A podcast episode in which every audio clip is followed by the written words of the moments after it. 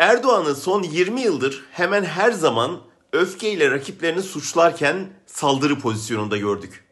Son grup toplantısında uzun zamandır ilk kez savunmadaydı.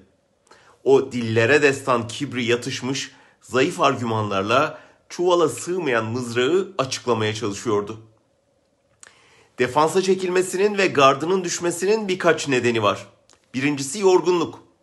Elindeki argümanlar çok kullanılmaktan kullanışsız hale geldi. Kılıçdaroğlu'nun SSK Genel Müdürlüğü'nde neyi yapıp neyi yapamadığı ya da Menderes'in sonunun ne olduğu gibi tarihsel mevzular canının derdine düşmüş vatandaşı ilgilendirmiyor artık. İkincisi savrukluk.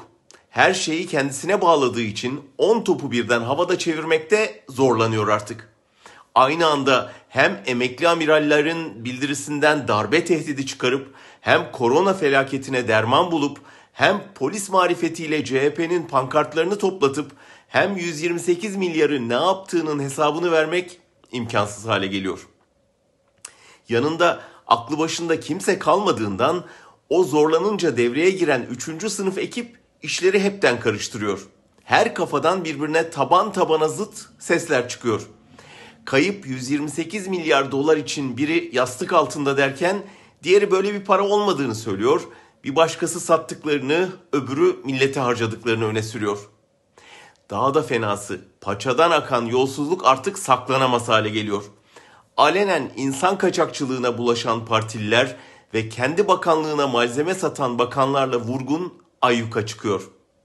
Erdoğan baskıya dayanamayıp onları kenara alırken yerlerine başına çok iş açacağı belli amigoları bakan olarak sahaya sürüyor. Muhalefetin 128 milyar dolar nerede kampanyasıyla iktidarı çok doğru bir yerden yakaladığı, savcıların ve polislerin pankart indirme telaşından ve Erdoğan'ın gruptaki çaresiz konuşmasından anlaşılıyor. Akşener'in patates soğan güle güle Erdoğan sloganı bile psikolojik üstünlüğün el değiştirdiğinin, muhalefetin savunmayı bırakıp karşı saldırıya geçtiğinin kanıtı. Seçime dek büyük hata yapmazlarsa onlar gol atmasına gerek kalmadan sarayın kendi kalesine bolca gol atacağı çok belli.